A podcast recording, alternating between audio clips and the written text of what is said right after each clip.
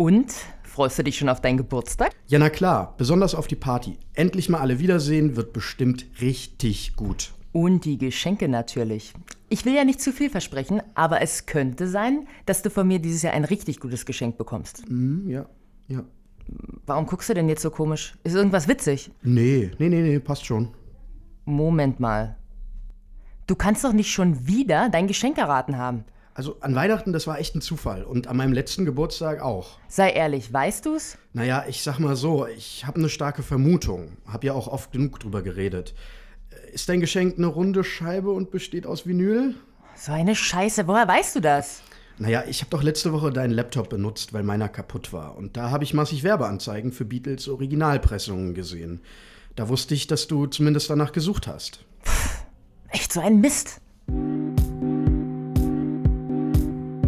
Anna, das vernetzte Leben. Episode 3, digitale Selbstbestimmung. Ein Projekt von iRights e.V., produziert von Detektor FM.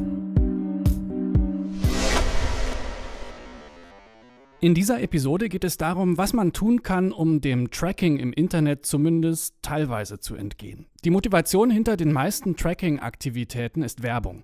Genauer gesagt zielgruppengenaue Werbung. Denn je genauer die Zielgruppe getroffen wird, desto besser und effizienter ist die Werbung. So ist es auch bei Anna. Beatles, Rubber Soul, Originalpressung. Steht in ihrer Suchhistorie. Aber noch wichtiger, sie war auf ziemlich vielen Seiten unterwegs, die sich mit alten Schallplatten beschäftigen. Aber wie genau funktioniert das eigentlich, dass ihr danach also auch auf ganz anderen Seiten passende Werbebanner angezeigt werden? Dazu später mehr. Jetzt erst einmal zurück zu Anna und Simon. Echt, ich bin richtig sauer. Diese blöde Online-Werbung. Ohne die hättest du das nie rausgefunden. Langsam habe ich echt genug. Erst diese ganzen Scores, die über einen gebildet werden, dann der gruselige Future-Supermarkt und jetzt überführt wegen Online-Werbung. Ich habe fast das Gefühl, man kann gar nichts mehr machen, ohne überwacht und analysiert zu werden. Ja, ja, ja, ja, ja, ich weiß, was du meinst. Aber irgendwas können wir bestimmt machen. Ich könnte mal Oliver fragen, der kennt sich gut mit sowas aus. Oder eine andere Idee. Ich habe letztens von einer Veranstaltungsreihe gehört, Krypto-Party heißt die. Ist aber gar keine Party, sondern eher so eine, so eine Art Workshop. Äh, warte kurz, ich schau mal. Hier. Genau, da ist heute sogar eine Veranstaltung. Da geht es um Privatsphäre im Internet. Motto ist digitale Selbstverteidigung, steht hier. Du, weißt du was? Da gehen wir hin. Anna und Simon machen sich direkt auf den Weg. Sie haben gerade noch den Bus bekommen und jetzt sind sie schon bei der Krypto-Party, die in einem abgetrennten Raum in einem Café stattfindet. Dort werden sie von Marleen empfangen, die den Abend organisiert. Moin, ich bin Marleen. Hi, ich bin Anna. Hallo, Simon. Seid ihr schon mal hier gewesen? Nee, noch nicht. Cool, umso besser. Ja, wir wollten uns das nur mal anschauen hier. Ich bin echt genervt davon, dass man online so verfolgt und ausgewertet wird. Da dachte ich, ihr wisst vielleicht, was man dagegen machen kann. Ja, genau. Bei uns geht es heute um digitale Selbstverteidigung. Kann ich einfach mal kurz erzählen? Ja, klar, mach. Also erstmal sind Cookies ganz wichtig. Da gibt's doch immer diese Banner auf ungefähr allen Websites. Wir nutzen Cookies, steht da immer. Genau, die Dinger, die einfach immer alle wegklicken. Cookies sind so kleine Dateien, die im Browser gespeichert werden. Eigentlich sollen die das Surfen angenehmer machen. Dazu werden bestimmte Infos gespeichert, zum Beispiel eine Kennung für den Besucher.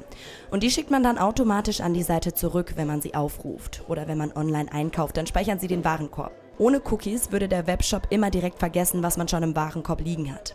Ja, habe ich auch schon mal gehört. Aber warum sind die so wichtig? Also wegen Anonymität und Selbstverteidigung meine ich. Die Online-Händler kennen meine Daten ja sowieso. Und was ich da kaufe, wissen die auch. Ja, stimmt, hast recht.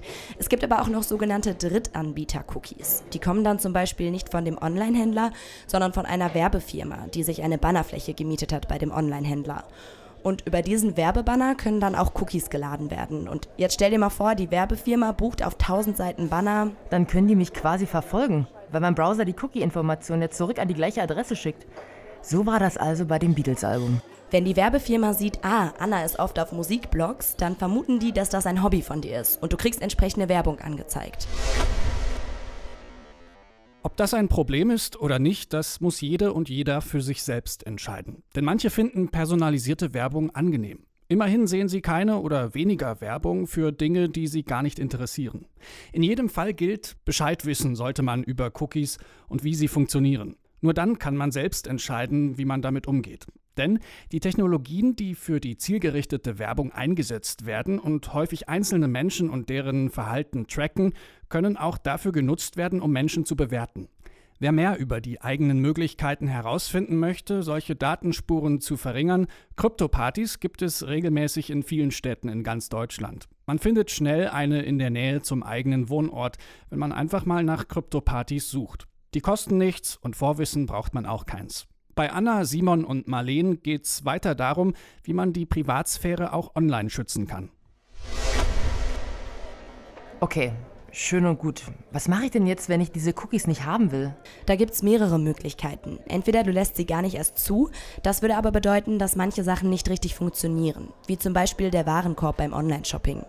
Oder du könntest die Cookies jedes Mal automatisch löschen, wenn du den Browser schließt. Dann musst du aber deine Kennwörter beim Login wieder neu eingeben. Ich zeige dir das hier mal, wie man das einstellt. Hier. Einstellungen, Inhaltseinstellungen, Cookies. Und dann einfach auswählen, Cookies deaktivieren. Bei den meisten Browsern geht das so ähnlich. Hm. So richtig praktisch ist das ja beides nicht. Es gibt noch eine dritte Möglichkeit. Und zwar gibt es spezielle Programme für den Browser. Die unterscheiden zum Beispiel zwischen guten und schlechten Cookies und blockieren auch andere Dinge auf Webseiten, die zum Tracking eingesetzt werden. Privacy Badger ist so eins. Die Programme funktionieren über Filterlisten oder lernen das zu erkennen, während man surft. Oh Mann, das klingt ja anstrengend. Wenn ich einfach alle Cookies blockiere, bin ich wenigstens dann komplett anonym unterwegs? Nee, weil es gibt auch noch andere Tracking-Techniken, die eingesetzt werden. Manche Seiten lesen zum Beispiel die Einstellungen von eurem Computer oder Smartphone ganz genau aus. Device Fingerprint nennt man das. Jeder Browser hinterlässt nämlich beim Aufrufen einer Webseite Informationen, zum Beispiel über das Betriebssystem, die Zeitzone, Softwareerweiterungen, Schriftarten und so weiter. Über diese Infos kann man die Geräte ziemlich gut identifizieren. Das kenne ich. Wenn ich mich auf einem fremden Computer bei einem E-Mail-Provider einlogge, kriege ich immer eine E-Mail. Anmeldung von unbekanntem Gerät. Genau, das funktioniert über den Device Fingerprint. Es gibt verschiedene Studien, die sich damit beschäftigen. Und da kam raus, mindestens 80 Prozent aller Fingerprints sind einzigartig. Darüber kann man also wirklich gut identifiziert werden. Das zu verhindern ist schon schwieriger. Du kannst zum Beispiel sogenannte Skripte blockieren. Ein Zusatzprogramm wie NoScript macht das. Das funktioniert so mittelgut. Und leider werden dann nicht alle Webseiten richtig angezeigt. Klingt für mich jetzt so, als könnte man eigentlich gar nicht wirklich anonym sein im Internet. Irgendwas wird ja immer übermittelt. Oder man muss einen riesen Aufwand treiben. Vor allem, es geht auch gar nicht nur darum, was du selbst übermittelst, sondern auch darum, was deine Freunde und Bekannten so machen. Es gibt zum Beispiel soziale Netzwerke, die legen Schattenprofile an, also Profile von Menschen, die da gar nicht angemeldet sind. Das funktioniert über die Adressbücher von den regulären Nutzern, die da hochgeladen werden. Wenn also jemand sein Adressbuch mit dem sozialen Medium verknüpft, dann kann es sein, dass das Netzwerk plötzlich deinen Namen, E-Mail-Adresse, Handynummer und weitere persönliche Daten hat. Da musst du dir überlegen, ob du nicht Eremit werden willst. Ohne Internet, ohne Smartphone. Um auf deine Frage zurückzukommen, ja, wirklich anonym ist man im Internet eigentlich nie. Das heißt aber nicht, dass man sich nicht schützen und wehren kann. Gleichzeitig hat das Thema natürlich auch eine gesellschaftliche Dimension.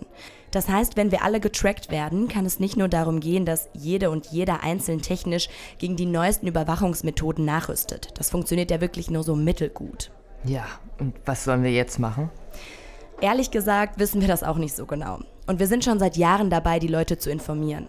Aber wenn mehr Leute sich dafür interessieren, dann kommen wir vielleicht irgendwann zu Lösungen, bei denen nicht jede und jeder Einzelne zum Technikprofi werden muss. Zum Beispiel Gesetze oder Standards, die auch funktionieren. Also ich denke, auch wenn ihr im Moment nur Kleinigkeiten ausrichten könnt, ist doch besser als nichts, oder? Und jetzt könnt ihr immerhin dafür sorgen, dass ihr ein bisschen weniger Spuren hinterlasst. Mehr Informationen und Anleitungen zum Thema Datenvermeidung gibt es auf annasleben.de. So, das war's mit der dritten Episode. Gleichzeitig ist das auch das Ende des Themenblocks Beobachtet und Bewertet. Wir haben uns angeschaut, wie Scores über Verbraucherinnen und Verbraucher gebildet werden, meist ohne dass sie etwas davon mitbekommen. Nachzuhören in Episode 1. In Episode 2 ging es um den Supermarkt der Zukunft und welche Bedenken und Herausforderungen für unsere Privatsphäre es da gibt. Eines ist in den drei Folgen klar geworden. Jede Technologie hat Vor- und Nachteile. Wichtig ist, dass wir uns als Verbraucherinnen und Verbraucher gut genug auskennen, um für uns selbst die besten Entscheidungen zu treffen, wenn wir mit neuen Technologien in Kontakt kommen. Weiter geht es im Herbst. Da schauen wir uns an, wie die Digitalisierung sich auf das Themenfeld Gesundheit auswirkt. Anna, das vernetzte Leben. Episode 3 Digitale Selbstbestimmung. Ein Projekt von iRights e.V., produziert von Detektor FM. Weitere Geschichten rund um Anna gibt es auf der Website annasleben.de. Gefördert wird das Projekt vom Bundesministerium der Justiz und für Verbraucherschutz aufgrund eines Beschlusses des Deutschen Bundestages. Diese Episode steht unter der Creative Commons Lizenz Namensnennung. Musik Vidian mit dem Titel Ether Theories, ebenfalls verfügbar unter der Creative Commons Lizenz. Sprecher Anna Janine Riekow, Simon Adrian Breda, Marleen Helena Schmidt. Sprecher Christian Eichler, Gregor Schenk, Jan-Philipp Wilhelm. Autor und Redaktion Adrian Breda.